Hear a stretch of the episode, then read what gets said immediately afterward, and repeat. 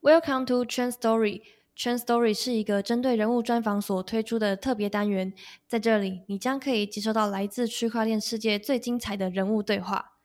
OK，Hello，大家好。嗯，非常的久，可能没有听到我的声音，然后甚至是没有来到我们的就是人物专访特辑。那今天我们非常荣幸邀请到了一位在加密货币圈少数的女性，然后也是一间交易所的创办人。那我们今天非常欢迎 Hoya B 的 CEO Roy 来到我们的节目。Hello Roy，那可以请你先跟观众简单自我介绍一下吗？啊，大家好，我是 Hoya B 的 CEO Zoe。那嗯，稍微跟大家讲一下，在做 Hoya B 之前呢，我大概是一个从事一个大家绝对想不到的领域，我在做儿童教育这一块。所以其实很多人对于我怎么会从儿童教育跨到区块链、加密货币这一块，觉得非常的吃惊跟好奇。所以今天刚好跟六六一起有这个机会，让大家来了解一下到底发生了什么事情，为什么我会。开始做侯亚比这一间交易所。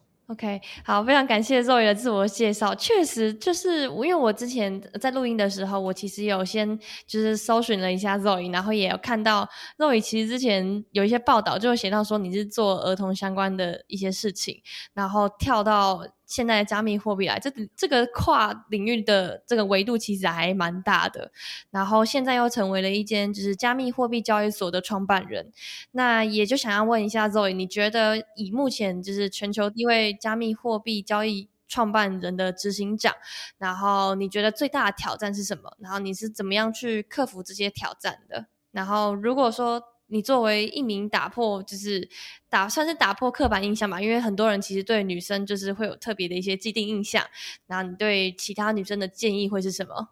应该这样说哦，其实因为我这个人就是我个性很很 man 啊，认识我的人大家都知道，我们公司女生都是女汉子居多，所以其实我觉得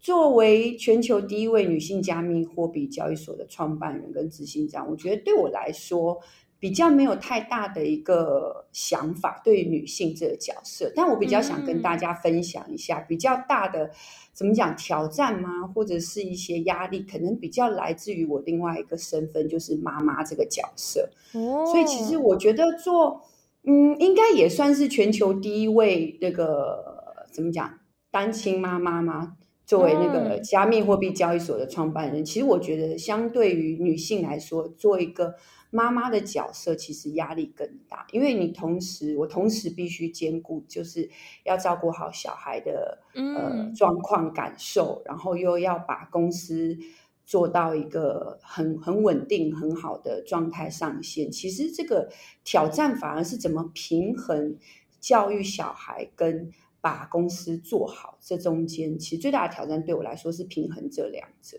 反而在女性这个角色上面，可能一贯以来我都没有特别把性别这件事情放在心里面去看待很多事物，所以我觉得对我来说挑战反而是母亲这个角色跟呃加密货币交易所的创办人这两个角色中间怎么去平衡。嗯嗯，确实哇，我也是现在才知道，原来肉也是一位妈妈了。这样子听起来。要管理一间交易所，然后又同时要就是抚养小朋友，因为毕竟可能小朋友的成长过程中总是很需要家人的陪伴嘛，所以这些时刻也都是不容错过的。那这样听起来感觉非常的忙碌，而且很容易时间可能就尬不过来。但其实你知道，就就是我觉得管理小孩比管理公司还困难。所以，其实我觉得在做交易所的执行长的时候，相对这个角色，我反而觉得比较，嗯，不能说游刃有余，但至少我觉得处理起来比较没有像做妈妈这个角色的压力，或是这个比较手足无措。我我反而觉得做妈妈真的是一个哦，母亲节刚过嘛，对，我们还是要向全全球的妈妈智商最高敬意。当了妈妈才发现，妈妈真的是全世界。最难当的一个角色，嗯，理解。那肉宇会不会觉得在 HOYAB 的员工们其实也很像你的小孩，只是可能比较好管，或者是比较好养？对对对，其实我把他们都当成像自己的小孩吗？或者是呃弟弟妹妹那种感觉，有好朋友。其实我觉得对我来说，就说做，因为还是回应刚刚的。问题就是说，很多人对于你女性，然后做企业家，其实全球现在是蛮支持，也蛮关注的。嗯嗯。那我比较想要鼓励每一个女生都要勇敢在职场，就是去呃去努力的追寻自己想要的，然后证明自己的能力，不要因为女性这个角色被束缚住。因为我自己在做在后亚币的时候，我觉得其实即使我是一个。呃，女的 CEO，我也没有感受到我的我的 partner，我的我的我我把我们的员工都称作为是我们的 partner，我没有觉得团队整个团队会因为我是一个女生而他们有任何一些觉得，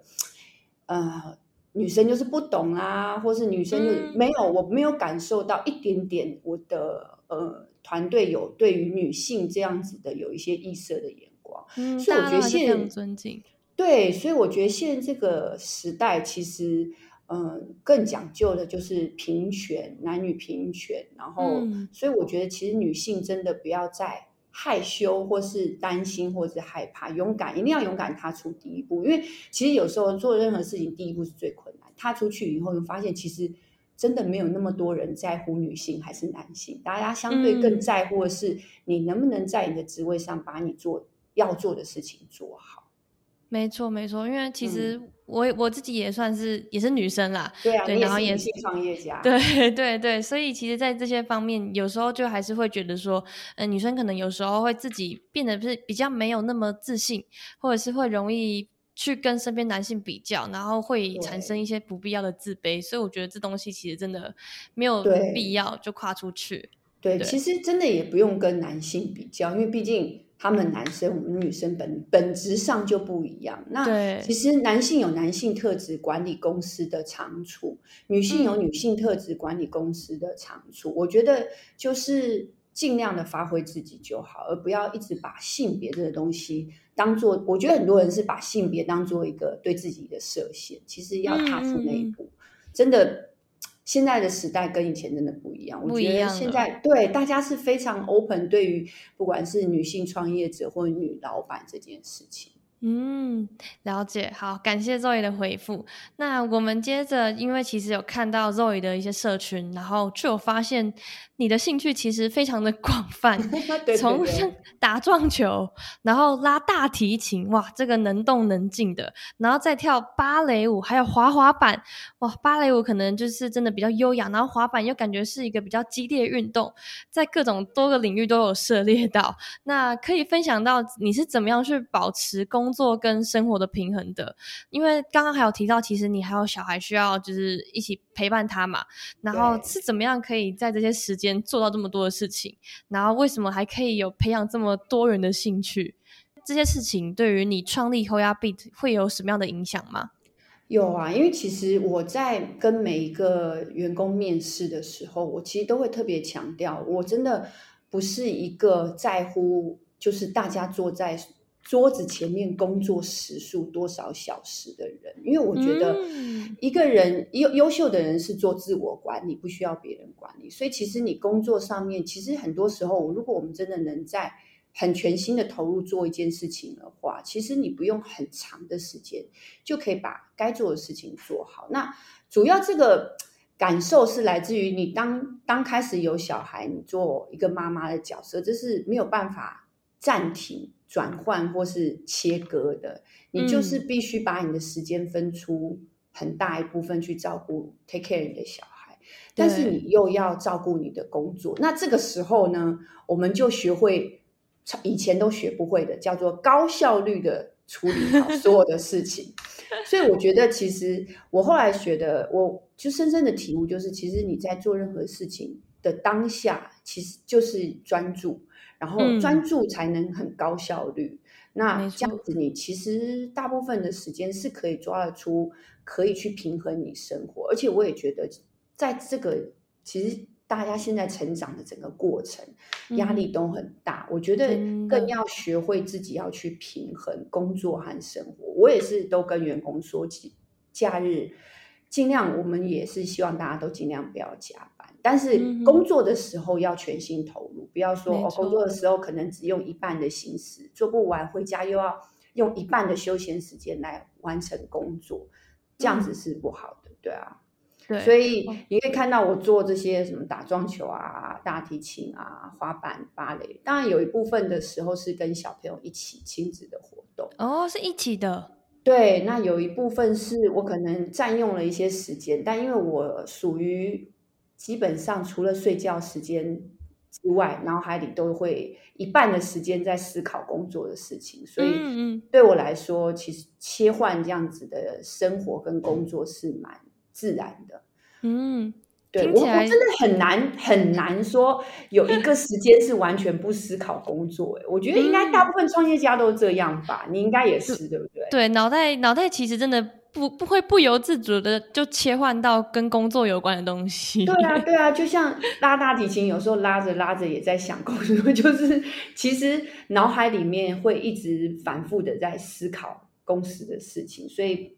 很难说有一个什么叫做完全的抛开工作，我觉得以创业的精神来说是很困难的啦。嗯，所以对我来说，这样子其实已经算是能保持工作跟生活的平衡。嗯，确实是，而且我觉得这些兴趣真的都比较少见，而且我觉得感觉都都是需要花一些时间学习的，所以我自己听起来也很佩服。那我也好奇再问一个问题，就是说，那后亚币的就是公司们会可能定期的出去团团聚，或者是去体验一些户外活动吗？呃，我们其实有团建，我们之前有办过什么啊？就是像圣诞节有做那个圣诞花圈，然后我们之前也有打过撞球，然后最近也也在想说要来个什么，大家一起要学习冥想啊，冥想或者是那天我也揪大家，因为我们公司有社团嘛，也有揪大家来滑滑板的社团这样子。嗯，我觉得其实会会很，因为我们公司有教育补助。有学习补助津贴，那我都跟大家说，这个学习补助就希望大家尽可能去学跟你工作技能比较无关的。这一点可能跟其他企业比较不一样，大部分企业补贴是希望你学可能工作技能。对，但我希望大家做一些不一样，因为我觉得未来的世界哦，人的创造力够足不足够很重要，非常非常重要。因为其实你看 AI 出来以后。很多基础的东西，其实 AI 是可以协助你把它做好的。嗯，但 AI 还没有办法在创造这件事情上面做到很好的一个效果或突破，所以我觉得人类需要是更多元的呃刺激，怎么讲？更多元的 input，然后你才会有足够的那个内涵量，让你可以有开发出很大的想象力跟创造力。所以我也希望我们公司的员工其实是。想象力跟创造力是很充沛的，因为有时候你一直一做重复的事情，变得像机器人的时候，其实是看不到你在做这件事情的问题，也很难做错。对啊，对啊，对，所以我是很鼓励大家去 很多元的生活。听起来真的是一间 幸福企业，因为真的就像 Zoe 说的，因为其实很多公司他们给员工教育补助或者是一些其他补助，真的是希望员工可以在他们的一些工作岗位上面可以放大他们的效益。对，但听起来之后也是反而是想要刺激这些员工，给他们有就是多去学习或者是碰。去接触到其他东西，有一些新的碰撞，激发他们的创意跟想象力。我觉得这个其实是还蛮难得的事情，对。然后我自己也很 respect，然后希望可以，也可以，可以做成像这样子的，对。好。然后也稍微在就是进入我们的下一题，因为其实这几天就会是比特币的披萨节了。那其实我们已经可以看到很多人都就是在准备，可能要去吃披萨、买披萨之类的。这边也想要请问一下，就是 Zoe 对于比特币的看法是怎么样的？因为因为后亚币作为一个比较新型的交易所，可能大家并没有看到太多 Zoe 对于相关的一些资讯。发表一些看法或者是意见。那我们这边想要问一下，你对比特币的看法，跟你认为比特币是否具有真正的价值呢？嗯哼，我相信币圈人都很清楚知道，比特币是在二零零八年中本聪第一次提出这样子的一个概念啊。对。那二零零八年，呃，我不知道哎，因为币圈的朋友们普普遍年龄都比较年轻一些，那当然年纪跟我差不多的人，应该对二零零八年算是非常有印象的，史上最大的金融风暴，就雷雷曼兄弟的问题嘛。所以基于这个这个问题，我觉得中本聪他想要解决金融上面的一些问题，所以对我来说，比特币我的看法一直都是，它是基于解决金融的。不透明、不自不够流动性而产生的一个解决的一个方案，所以我觉得比特币它长期而言，我们我们至少在我们货币的看法，我跟我的看法、个人的看法都一样。它长期而言，我不是说短期，长期可能是五到十年，它是有机会跟现有的呃传统的金融去怎么样？并驾齐驱，不能说取代，而是说，我觉得会有机会是并行的，就是说它同等的重要。所以，我对于比特币，我我相对是非常认同，以及我觉得它一定，它应该是会长期存在于人类的世界里面，而且未来一定会有更重要的角色是比特币会去扮演的。那具体会是什么样角色，现在不敢说，我也还在观察。仔细呃密切的观察，但我觉得势必它应应该是没有办法被被抹灭掉，而且会持续存续，而且还会越来越重要。嗯，因为这因为对于比特币呃一些币圈的人来说好了，或者是非币圈的人来说好了，这个问题其实一直都是还蛮真。被争夺的点就是说，比特币到底会不会取代美元，或者是取代一些现有的金融产品？那我自己个人也是觉得说，这个问题其实好像大家都想的太单方面。那其实或许不是取代，它是并行的，它可能成为一种新型的投资产品啊，或者是避险商品等等的。对，所以我觉得。肉 o 这边的看法，我我自己我自己个人也是一致的啊。那也想要偷偷再问肉一个问题，就是说，那肉 o 有自己有本身有在投资加密货币或者是购买比特币吗？我当然有一些少量的啦。我们我跟绝对跟那个很多币圈的那个金鱼大佬、金鱼大佬们是不能比的。但是我比较不做嗯短期的一个。投我称之为比较投机的投资，嗯，我比较做长线的，因为我觉得以一个交易所的呃负责人来说，其实我们的行为更具有一些代表性。所以如果我一直在做这种短进短出的话，其实这好像就不是一个长线看好比特币的一个做法。嗯，然后再加上。工作也很忙啦，也没时间。说真的，也没时间一直萃进萃出的。当然有时候很羡慕大家哦，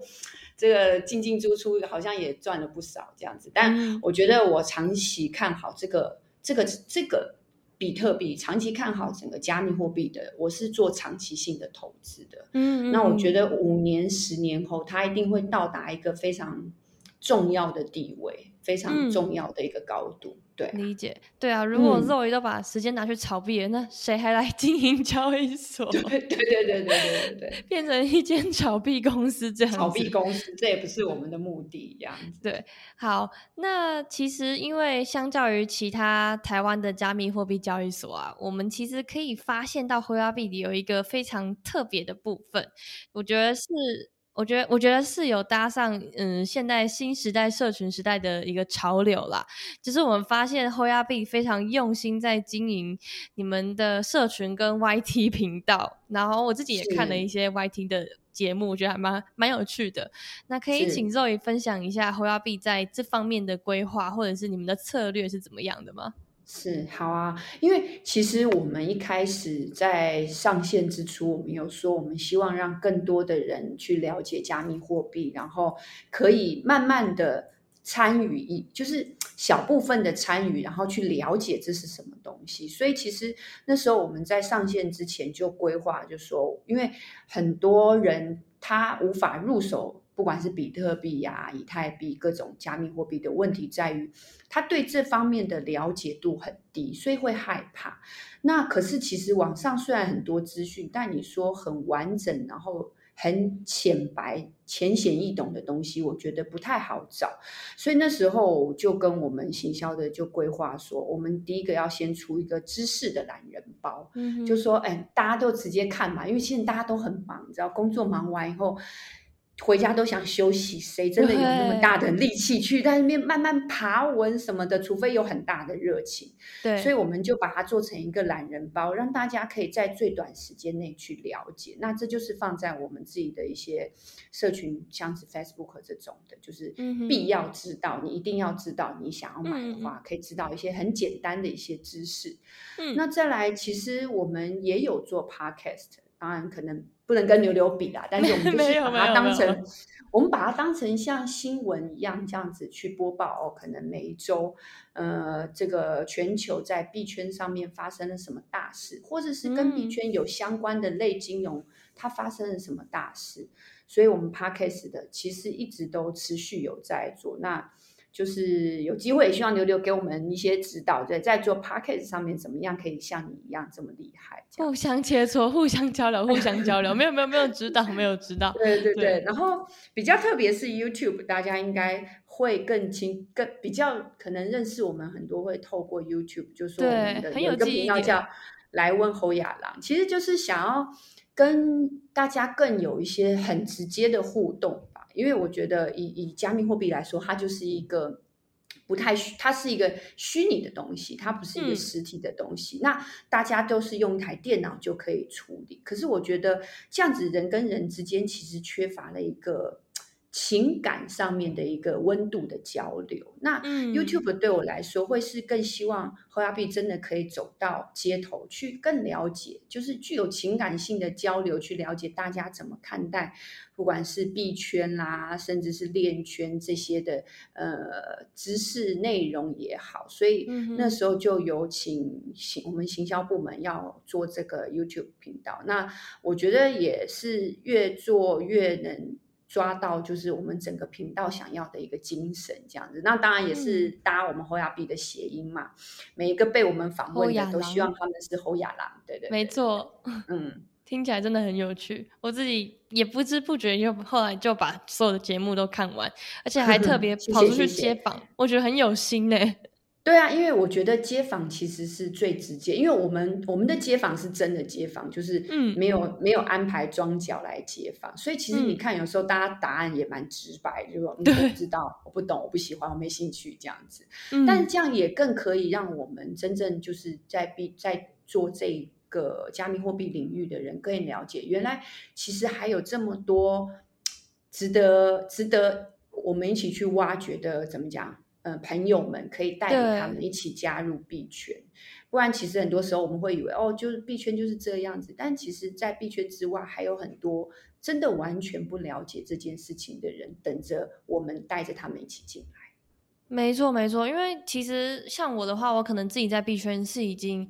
蛮蛮久时间的，然后币圈的 OG 了，呃，也不是是 也不是 OG，但是真的蛮久了啦。然后就是以这几年的那种感受下来，还是会觉得说，虽然说可能像前两年有牛市来到嘛，NFT 的热潮崛起，其实是有带带进来一波新的人的。但是随着热潮热潮退去之后呢，人其实散的也很快。然后现在。打开群组，哗哗哗，在不同的群组哦，其实看到的是。大大部分都是同样的人在聊天，然后就然后像我们自己做做 PR 的，然后就会呃很常遇到问题是说呃找不到新的使用者，因为都是既有的圈内圈内流量自己在博弈，然后会很难很难出圈，所以我觉得这个街访它真的让我觉得就是哇，你可以碰到很多不一样新的人，你就会知道说哦，其实只有你的同温层真的知道。虚拟货币或加密货币有在讨论，但是其实很多圈外的人，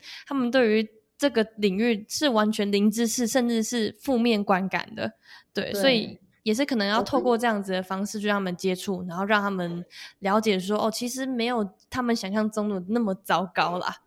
对啊，我们其实也是希望可以让更多的呃圈外的人可以开始慢慢的了解，先从。哦，知道这件事情，然后到慢慢的没那么抵触跟排斥以后，甚至愿意加入我们一起去了解。所以这个有我们的 YouTube 比较是基于这样子的一个概念去做的设计。所以你可以看题目都是没那么那么的币圈，但是就是跟币圈有一些相关或是比较好玩、比较轻松的东西。对，好啊，那我们也接着进到就是下一题，就是因为其实大家应该对于后亚币来说都是印象是比较新的，毕竟也算是近期才推出的一个新交易所嘛。那可不可以请 Zoe 分享一下你们近期会有什么样的有趣的活动安排？可能像你的兴趣啊，或者是跟你们的 YT 有关啊，或者是说整个交易所本身会有什么样的发展策略呢？了解，有我们最近很多活动哎，可能因为。要夏天了，大家开始都蠢蠢欲动了起来。我看他们最近 营销非常的积极，对啊，好多活动。像我们在六月初就有一个 So Wonderful 的音乐节，然后他们说有谁啊？太阳是不是？嗯，就是那个是韩国的那个吗？对，Big Bang 的那个太阳哦。对对对，不是那个天上的太阳，对，就是那个韩团的天王太阳这样子。然后我听了以后也说，哎，那好像还不错。然后现场我们应该也会有提供那个，我们有摊位嘛，所以也会有那个饮料啊什么的，去给现场来找我们玩的朋友。所以我觉得这应该蛮好玩的，因为六月份也是一个很。很很很欢乐的节一个月份，然后接近暑假了嘛，对啊，然后又音乐节，然后我觉得有点像加州那 Coachella 那种概念，他们在办，对对对，所以希望大家到时候很开心的，然后来我们的团位找我们换饮料喝。对，对，大家应该真的可以去看看的，因为就是我觉得，而且我觉得这样子的活动通常也会在接触到很多圈外的人。对，听说那个票好像一出来当天就秒秒杀光哎，我我不知道，他们说我们有员工自己去抢，对啊，抢抢半天去抢那个音乐节的票，然后后来知道我们要参加以后说啊，早知道就不要抢，知道对啊，对啊，然后再来，我们其实六月份还有一个蛮大的。诶，算是偏稍微冷门一点点的领域，但应该这几天很热门啦。就是我们有办一个撞球比赛，哦，撞球比赛。对，因为我们其实有赞助，如果六六有有关注我们的社群，会知道我们有赞助那个有上过木曜室的那个撞球学姐江水静，还有最近才拿到世界就是怎么讲啊？他是什么大师？呃，撞球大师赛冠军的科比一。就比哦，对，因为他他很厉害，他是全球前十六强，都是受邀制前十六强的人比赛。那秉义就是是非常妥妥的台湾之光，他是十六强里面打败另外十五位大师夺得冠军这样子。嗯，所以我们和雅杯在六月份会举办撞球比赛，那呃秉义跟水镜也会一起参与。这样，我记得奖金。总奖金还蛮多啊，冠军是多少啊？十万呢，哇，就是冠军有十万的奖金哇！各位，对对对，呃，我们是用 U，是用是用是给 U，就是等值台币十万的 U。哇，这么大方！对，所以对对对，所以欢迎大家，大家有兴趣赶快来报名，我自己都很想报名。但我估计应该第一轮就被踢出去，有点丢脸，就算 不会不会，这很难说，说不定嗯运气很好，然后说不定还对嘛，球是人的嘛，对不对？对啊，谁知道结果对不对？大家一直阻止我去参加，真的是哇！周仪就是要一起，周仪要一起，大家大家会觉得很好玩。对对，所以我们其实呃六月份蛮大的两个盛盛事，就是 So Wonderful 的音乐节跟 我们后亚杯的装球大赛。哇，听起来真的都很有趣，大家可以来参与。对对对，就跟币圈比较没有那么直接，但是其实是就是以币圈的角色，希望做更多币圈之外的活动，然后去让更多。本来不是币圈的人看到加密货币这个东西，然后可以引发他们一些兴趣，一起来了解跟参与。对我，我刚好看了一下 So Wonderful，它的时间其实是六月三号。然后，如果大家平常时有在听音乐的话，或者是其实你已经买票的话，就一定不要忘记可以到会亚币的摊位，对，喝那个饮料。对，可以饮料、啤酒，对对对，他们说有啤酒，虽然我是不喝酒啦，但是欢迎大家来喝啤酒。对，一定要去。然后还有那个音乐节就是要配啤酒，对啊，没错。然后撞球比赛也可以参加，他应该也没有限制，一定要很高手才能够报名，对吧？没有没有没有没有，欢迎欢迎任何想参加的人，你不会打你也可以来参加，没有问题的。对，大欢迎大家一起去同乐哇！这两场活动听起来都很活泼，很不错。因为对，就是比较热闹的。我觉得很多币圈的活动真的有点死板，就是可能就是有一个 P P P T，然后介绍你是什么，然后哦，对啊，就交流活动这样。我觉得，因为不是币圈的人，他有时候也不知道要跟你聊什么，会有一点局促。我相对蛮了解那个状况，因为我自己。在以前不是 B 圈的时候，也会有一点参加这种活动，就会有一点很不安，就觉得啊，我什么都不懂，我讲了会不会被人家笑或什么的，会害羞又会害怕。那我觉得我们想多办一些跟跟 B 圈没那么直接性关系的，就是让大家是哦都可以来参与，很好玩。然后在很好玩过程中间，你可以呃认识到一些朋用朋友的模式去认识到一些 B 圈的呃。前辈啊，大佬啊，OG，然后他们可能可以跟你很自在、很轻松的分享一些币圈的新闻，跟一些币圈的在到底我们为什么要投入加密货币这件事情，那可以让更多不是币圈的人有一些好奇心。以后人是有好奇心才会愿意参与嘛，没有好奇心，他根本没有什么驱动性让他想没有动力了，就行尸走肉。没错，没错。好诶，那呃，除了这两个活动，可以就是再跟大家多分享一下关于后压币可能在这半年啊，或者说今年整体的整个规划吗？可以啊，因为其实我们基本上大家可以看到，以现在看我们的网站来说，相对的是蛮呃，怎么讲？我们的产品很简单，也就是说，我们的比较不像一些前辈的交易所，他们有这么。丰富的呃可以使用的产品也好啦，可以购买的产品。那但是其实我们现在在整个交易所的规划，在下半年我们会有一个，但现在还不能透露啦，嗯，因为是蛮蛮重要的一件事情。那我们会呃进入到一个新的使用者族群。那可以抢先在柳柳这边稍微讲一下下，但真的也不能透露太多，因为现在正在如火如荼的赶工中，这样子。那会有一些比较嗯不一样的使用族群。那切入这个族群，我觉得对我来说很重要，这是非常重要的一件事情，就是真的去落实加密货币它本质上的精神。因为其实就回归到我们刚开始，刚刚在一开始跟柳柳。我们在讨论加密货币比特币的概念，我觉得它是让金融世界更流通、更自由、更透明这样子。那我们在做，我们也是花币也是一直努力要做好这件事情。那因为我我其实曾经在传统金融待过一阵子，所以我对于金融相对有一些些了解。我比较不希望。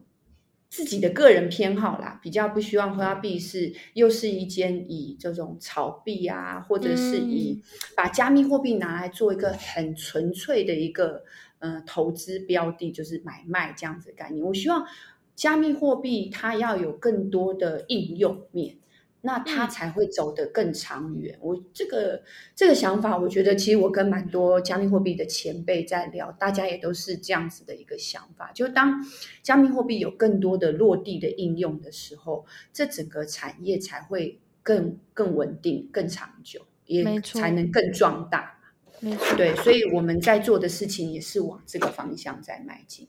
嗯，了解。好，非常感谢 Zoe 的分享。然后我相信，对以上听起来，其实我觉得整体来说，我觉得会比我很多以前访过的一些项目方或者是公司来说，我觉得 Zoe 是一个非常活泼有趣，然后也很有想法。的人，对我觉得听起来就是我自己也觉得很很很很好玩，然后感觉很舒服，然后也希望可能大家之后对于后压币有任何的消息啊，或者是想了解的地方，都可以到后压币的官网或者是他们的 FB YT 相关的一些社群平台资料，都可以都可以看到更多的资料。对，然后也或许是可以到手游站的官官网上面，也可以透过我们一些相关的资讯更了解后压币。然后也非常感谢 Zoe 今天来到我们的节目。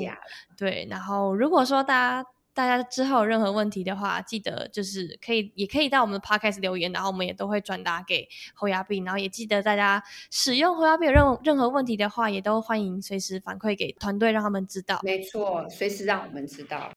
对，然后记得可以去参加他们六月的活动，So Wonderful 跟撞球比赛，跟撞球比赛，大家一定要来。对对对，好，那我们今天的节目就到这边啦。大家如果还有想要知道任何关于侯亚碧或是 Zoe 的消息的话，记得就是留言让我们知道。然后我们再次感谢 Zoe，大家再见，拜拜。谢谢柳柳，谢谢大家，拜拜。